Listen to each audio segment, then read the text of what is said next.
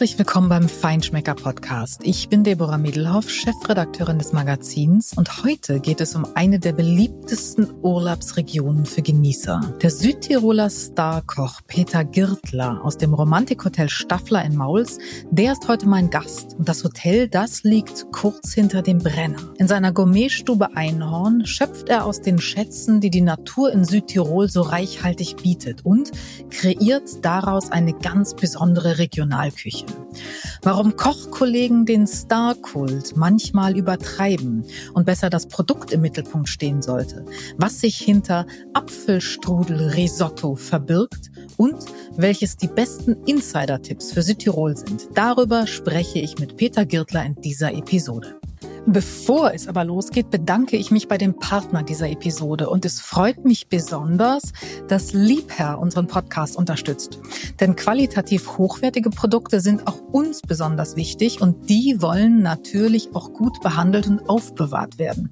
Und Liebherr ist Pionier und führender Experte, wenn frische Lebensmittel gekühlt aufbewahrt werden sollen und hat zum Beispiel mit der Bio-Fresh-Technologie ein ganz innovatives Feature entwickelt.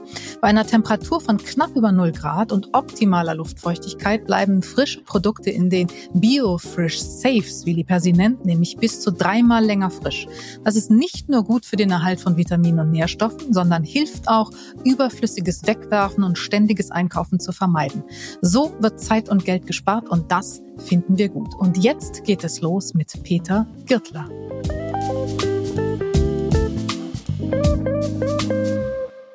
Herzlich willkommen, lieber Peter. Peter Girtler aus Südtirol, heute bei mir im Feinschmecker Podcast. Ja, hallo Deborah und äh, hallo an alle Feinschmecker-Zuhörer und schöne und liebe Grüße aus Südtirol. Das ist ganz wunderbar und genau das ist heute auch unser Thema. Wir wollen über dich sprechen, über das, was du machst in Südtirol. Du bist einer der absoluten Stars ähm, der besten Südtiroler Köche und wir wollen darüber sprechen, wie spannend eigentlich Regionalküche in Südtirol sein kann. Und Südtirol ist ja für ganz viele ein Lieblingsziel, also für uns, viele uns als Nordlichter hier auf jeden Fall. Nicht nur wegen der Landschaft, sondern auch, weil es einfach dort so wahnsinnig viele tolle Produkte gibt und auch so viele äh, spannende Köche. Und beim Stichwort Köche muss man ähm, vielleicht dich noch einmal erklären. Du hast eine äh, sehr erfolgreiche Vita hinter dir. Du hast bei Heinz Winkler Station gemacht. Und du bist jetzt im Romantikhotel Staffler in Mauls, es ist kurz hinterm Brenner für alle, die es genau wissen wollen, eigentlich wieder zurück in deinem Ausbildungsbetrieb. Südtirol, einer der besten Köche dort. Aber eigentlich wolltest du was ganz anderes werden, Mechaniker nämlich. Warum das? Ja, äh, das kann ich mir nur genau erinnern. Das war, ich habe früher immer auch ähm, Formel 1 geschaut, Michael Schumacher-Fan. Und das hat mich immer so fasziniert, wie die Mechaniker so ähm, an der Perfektion arbeiten mussten, sollten, äh, wie schnell die gearbeitet haben und wie da jeder jeder Handgriff gepasst hat. Und dann habe ich mir immer gedacht, boah, das ist cool, das äh, möchte ich auch lernen. Und ähm, ja, aber Gott sei Dank kam es dann anders, weil ich habe mittlerweile gemerkt, dass ich da nicht so begabt wäre. Ich kann gerade mal ein bisschen Öl nachschütten und Wasser und ein paar Kleinigkeiten, aber dann, dann hört sich bei mir schon auf beim Auto reparieren. Ja, ist doch aber, aber wie beim Kochen, oder? Da musst du auch ja, immer ja. Kleinigkeiten nachschütten. Ja, bisschen Öl, Kochen, bisschen Wasser. Äh, Kochen, äh, da tue ich mich schon ein bisschen leichter, ja. Wie kam denn dann, Technik wie kam da. die Kurve? Wie hast du die Kurve? Was für ein, äh, ein Ja, das war ja ganz lustig. Ähm, wir haben, ich habe damals tatsächlich immer, ich war dann, ähm, habe dann abgespült, weil es hat immer geheißen, es war so die, die Zeit zwischen, wo ich Lehrling gemacht habe und wo ich die Hauptschule fertig gemacht habe. Und diese mhm. ein, zwei Monate, da haben meine Eltern immer gesagt, ja, äh, irgendwas musst du halt tun, weil du kannst das nicht einfach äh, zu Hause sitzen und, äh, und nichts machen. Und da habe ich mir gedacht, ja, okay, bis ich mich da entscheiden kann, bin ich halt in so eine Pizzeria gegangen und habe da Spüler abgespült. Und dann bin ich tatsächlich immer nachmittags äh, zu die Werkstätte hingegangen zu Fuß, äh, weil ich hatte ja kein Auto natürlich mit dem Alter und Motorrad auch keins. Und dann bin ich dahin zu jeder Werkstatt und habe gefragt, ob sie einen Mechanikerlehrling brauchen. Aber ich habe da tatsächlich keine, keine Lehrstelle gefunden, weil es war alles äh, voll, alles überfüllt. Und früher auch wollten ja die Jungs eigentlich viel äh, Mechaniker, da wurde ja, da war ja niemand gesucht, weil, weil jeder, jede Werkstätte hatte, war voll und äh, von, von Lehrlingen. Das war damals ja, wie gesagt, da war jeder Junge wollte fast Lehrling machen in, in Autowerkstatt und so. Und wie bei den Frauen auch, ne? bei, die, bei den Mädels in der Schule, da haben wir immer gesagt, was machst du? Was willst du werden? Ja, Stewardess. Das war natürlich immer ein Traumberuf. Und äh, so war es bei uns eben, ja, irgendwas mit Autos. Das ist ein echtes Gender-Thema für heute. Gott sei Dank haben wir das hinter uns. Okay, aber das heißt dann, du hast keine Lehrstelle gefunden und dann bist du ja, und dann habe ich mir gedacht, ähm, das Abspülen war natürlich jetzt nicht, dass ich jetzt sage, ich möchte ein Leben lang Abspüler werden. Aber ich habe natürlich schon äh, gemerkt, dass das äh, in der Küche arbeiten, dass das jetzt ähm, schön sein kann. Und ähm, man muss ja auch mit den Vorteilen, die man auch hatte als Koch, und das habe ich ja damals gesehen, weil ich einen guten Küchenchef hatte, der da gearbeitet hat, da war ja schon Schweiz, Deutschland, da ist er schon ziemlich rumgekommen. Und da habe ich mir gedacht, war das eigentlich cool, wenn du da als Koch kannst auf dem Schiff nach Frankreich, dahin, dorthin. Und ja, dann habe ich mich äh, angemeldet äh, in Goa an, an einem kleinen Betrieb da und äh, hat dann die Kochlehre gestartet. Und das ist heute draus geworden, einer der absoluten Superstars in Südtirol. Hättest du das damals gedacht?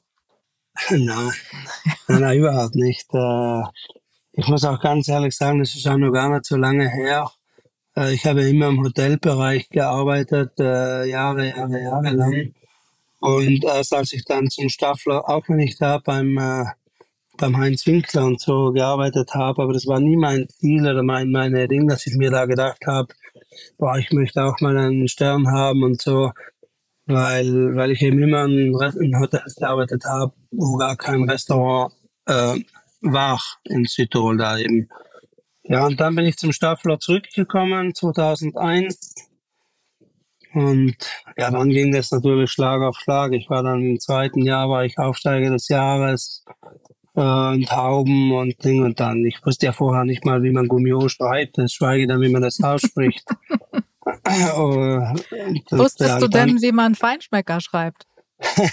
ja, Feinschmecker ist natürlich ein bisschen leicht, das ist ein deutsches Wort, oder? ja, weil man kannte, die, die, die Feinschmecker war natürlich schon bekannter, weil man immer, wenn man beim, beim Zahnarzt, sage ich immer, oder überall, wo man, wo man Wartesäle hatte, da lag immer ein Feinschmecker und da hat man natürlich immer als, als äh, junger Lehrling, da hat man immer auch äh, mit großen Augen da reingeschaut, was die großen Köche damals schon äh, gezaubert und gekocht haben. Und dann hat man gesagt, wow, das will ich auch lernen, das will ich auch können. Hm. Du bist im Grunde dann in eine sehr ähm, glückliche Fügung hineingewachsen ähm, in dem Haus, in dem du heute arbeitest, das du heute prägst. Und ähm, wenn du über Regionalküche sprichst, dann ist es echte Regionalküche und nicht wie so an vielen Stellen ein Marketinginstrument. Ihr habt einen eigenen äh, Gutshof, ihr habt Tiere, Schweine, Milchkühe, Hühner, Hasen, ihr habt äh, äh, Gärten, Kräuter und so weiter. Das ist schon was anderes äh, als Koch, auf das man da zurückgreifen kann, als wenn ein Städter sagt, ich ernte meine Kräuter vom Dach meiner Garage, oder? Ja, ganz klar. Das, das ist natürlich schon ganz was anderes. Wobei ich dann schon sagen muss, wenn ich beim äh, Herrn Winkler, beim Heinz gearbeitet habe damals, dann kommst du natürlich zurück und da bleibt ja natürlich schon ein bisschen was da hängen, weil sonst wärst du ja vergebens draußen. Und da haben wir ja natürlich schon auch äh, Hummer gekocht und das und dies und jenes. Und da hat damals schon ein Gast zu mir gesagt, Herr Wirtloch, ich fahre nicht nach Südtirol, um Hummer zu essen, weil das kriege ich in München, das kriege ich in Paris und in Dubai und wahrscheinlich auch den besseren wie hier in Südtirol. Und ähm, machen Sie sich mal Gedanken. Und das habe ich dann auch gemacht, mir selber auch gegenüber. Und danach habe ich mir gedacht, der Gast hat ja 110 Prozent recht. Und wir haben ja den Stall und das und dies und jenes. Und ja, dann sind, bin ich da richtig reingewachsen. Muss ich ganz klar sagen. Das war natürlich schon sehr, sehr prägendes Ereignis. Richtig reingewachsen ähm, heißt in eine Region, die zwei Dinge auf wunderbare Weise vereint. Die Dolomiten und die Weinberge, alpine, mediterrane Einflüsse. Und du machst daraus mit deinem Team ganz besondere Dinge. Zum Beispiel ein Gericht, was eines meiner absoluten Highlights ist, ein Apfelstrudel-Risotto. Also eben beides, das Heimatliche, das Heimische und das mediterrane Element verbunden. Wie kommt man auf sowas und was ist das? Ja, das ist äh, eine lange Geschichte, aber ich mache es jetzt äh, ein bisschen kurz. Äh, das war so, weil wir immer so ein bisschen Gerichte suchen, die man ja jetzt nicht überall hat und kriegt. Und da, wo man dann auch sagt, oh, das habe ich beim Staffler gegessen, ja, das war dann so, dass ich gesagt habe, was können wir denn eigentlich, was können wir machen? Irgendwas Klassisches. Dann haben wir ja den Risotto, den wollte ich unbedingt machen, weil wir jetzt so ein Risotto-Anbaugebiete haben in, in Südtirol. Und den wollte ich unbedingt unterstützen, dass äh, mit seinem Risotto, dass er, dass, man, dass er auch ein bisschen bekannter wird und ein bisschen mehr Absatz macht vom Römerhof. Und äh, eben, dann sagt ein Koch, schreit einfach mal durch die Küche, ja, Strudelrisotto. Dann habe ich gedacht, oh, so scheiß Strudelrisotto ist ja das Dessert, oder? Da habe ich mir eben vorgenommen, ja, aber irgendwie muss ich den ja jetzt zeigen, wenn er schon sagt, äh, dass seine Idee oder sein, sein, sein, sein Wunsch, was er da machen möchte, könnte, das habe ich mir dann als Herausforderung genommen, da wirklich was draus zu machen. Aber das war wirklich nicht leicht, weil äh, Apfel, logisch kann man jetzt äh, saure Äpfel nehmen und, und, und, aber da kommt dann nichts, äh, wahrscheinlich nicht viel Gescheites raus. Und dann haben wir das halt ein bisschen äh, zusammen, zusammengestellt mit Safran. Wir haben ja in Südtirol auch einen Safran-Anbau auch. Ähm, dann haben wir das, äh, die richtigen Äpfel bestellt auch. Äh, wir haben das dann probiert, äh, viele Male probiert. Dann haben wir mit Binoli natürlich auch rein, weil im Studio auch die Binoli sind, die Mürteig. Also wir haben da wirklich alles ein bisschen verbunden. Äh, die Zitrone. Und dann haben wir gesagt, ja, irgendwas fehlt da. Und da der Gast den Apfelstrudel gesagt hat, dann sagte ja, okay, ist nicht schlecht, aber. dann habe ich gesagt, okay, machen wir Gänseleber dazu. Gänseleber, Balsamico und äh, Topinambo Chips haben wir dann dazu getan, dass was Crunchiges ist. Ja, und da haben wir jetzt ganz ein schönes, nettes äh, Gericht, was, was auch sehr gelobt wird. Südtiroler Tradition mit den Aromen Italiens oder umgekehrt. Wie kommt man auf sowas? Woher holst du äh, grundsätzlich deine Ideen? Ja, also das ist schon ein großer Aufwand jeder, der auf dem Niveau kocht und arbeitet, weiß, dass man da jetzt nicht einfach sagen kann, so jetzt machen wir das, machen wir das und machen wir dies. Das muss geprobt werden, das muss äh, regelrecht manchmal trainiert werden, damit es auch jeder auch, damit es auch jeden von der Hand geht. Äh, weil es nützt ja auch nichts, wenn du es nur selber machen kannst. Du musst es ja dann so weitergeben, dass das die Jungs äh, auch können und machen können. Weil du kannst ja alles, alles alleine kochen. Und ähm, da musst du, oder sollte man ja auch, weil als Küchenchef ist man ja auch ein bisschen wie ein Fußballtrainer, vergleiche ich das immer. Du musst alle versuchen, ein bisschen zu motivieren, weil sonst stehen dir die, äh, die Jungs nicht da und die Mädels äh, stundenlang in der Küche und machen das, äh, was du gerne willst und was du gerne kochst. Du, wenn man das schafft, die ein bisschen einzubauen, dann tut man sich natürlich viel leichter und ähm, so entstehen dann auch ähm, Ideen. Manchmal wird es natürlich nichts draus, aber das glaube ich in jeder Branche so. Und manchmal entstehen halt äh, schöne, verrückte Sachen. Da hättest du vielleicht den Bundestrainer mal beraten können im Vorwege jetzt, also den Deutschen. ja. Böse, das, das war jetzt ganz böse von mir. Ähm, ich ziehe es trotzdem Bei nicht Bei meiner zurück. Lieblingsmannschaft ging es ja gut. Ja.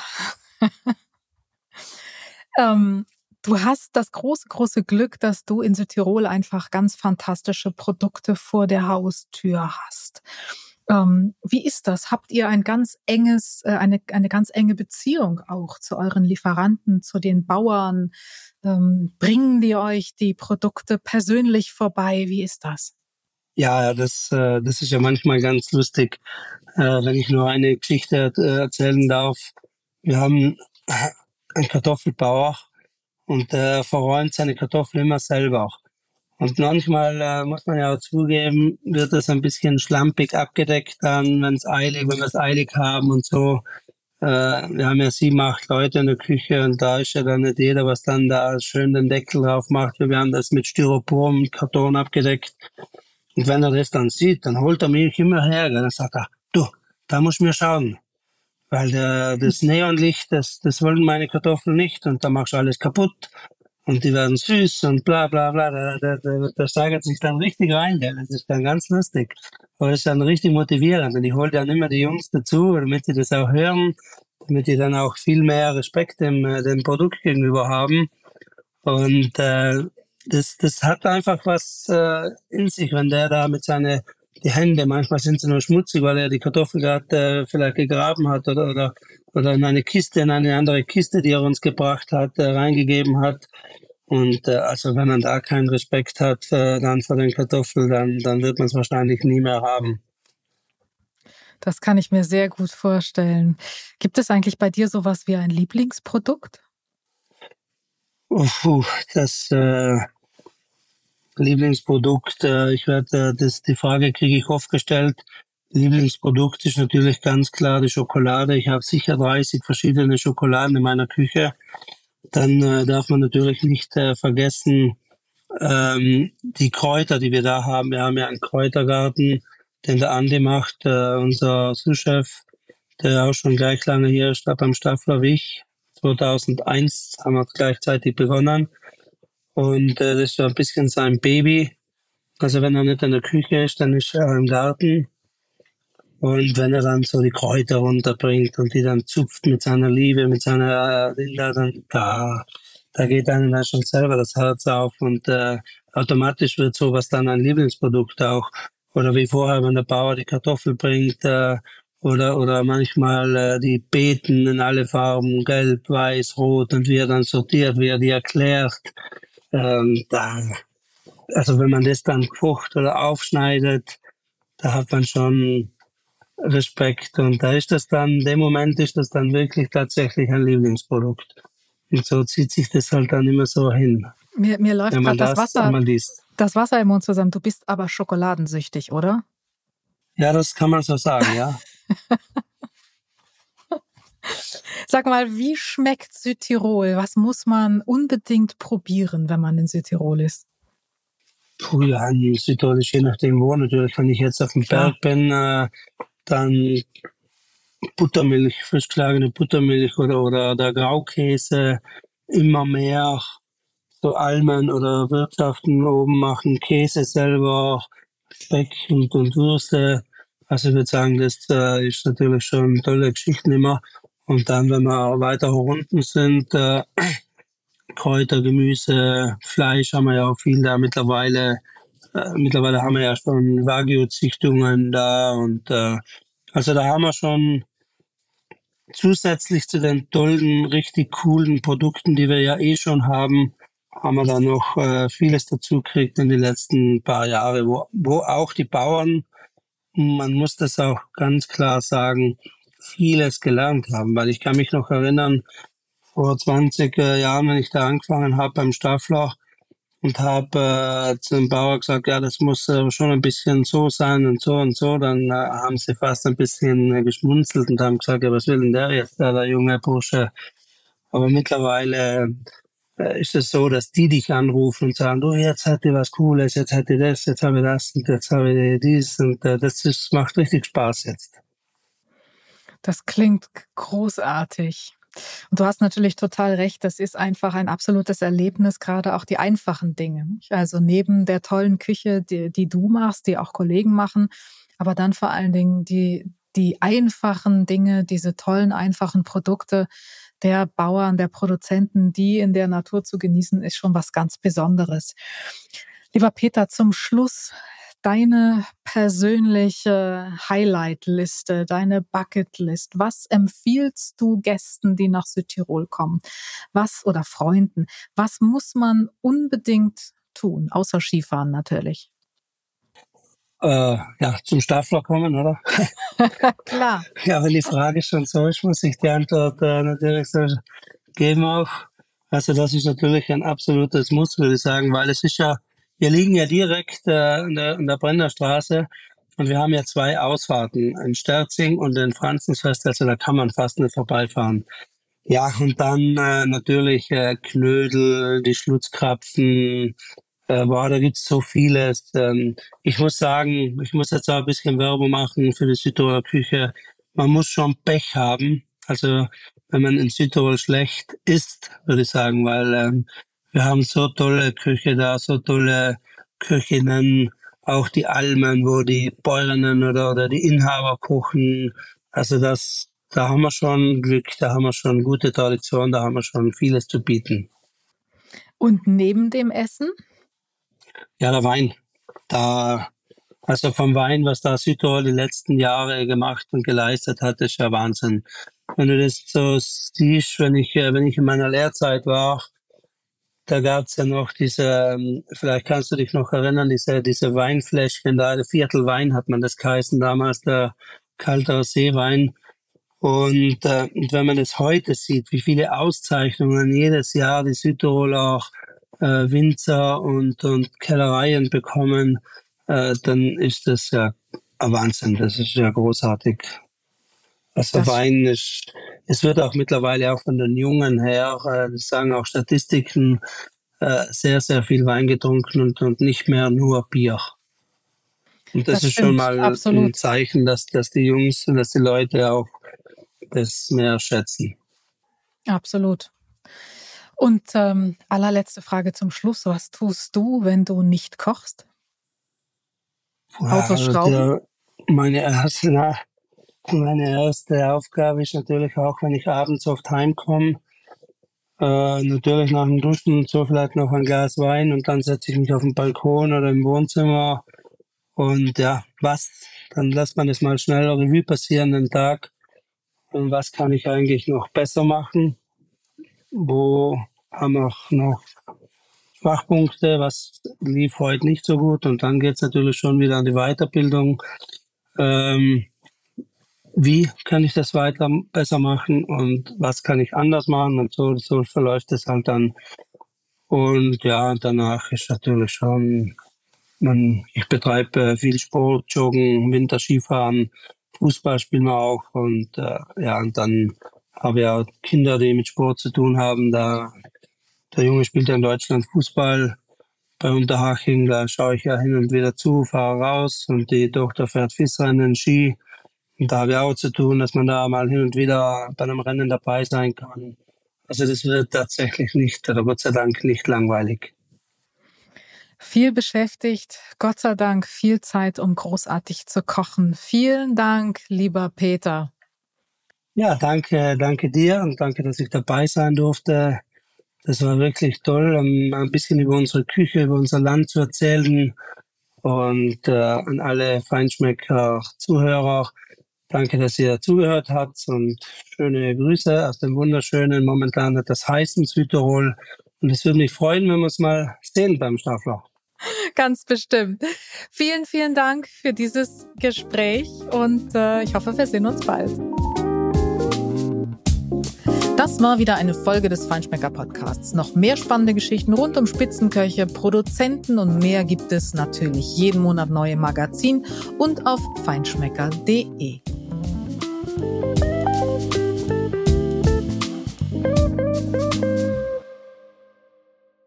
Dieser Podcast wird produziert von Podstars bei OMR.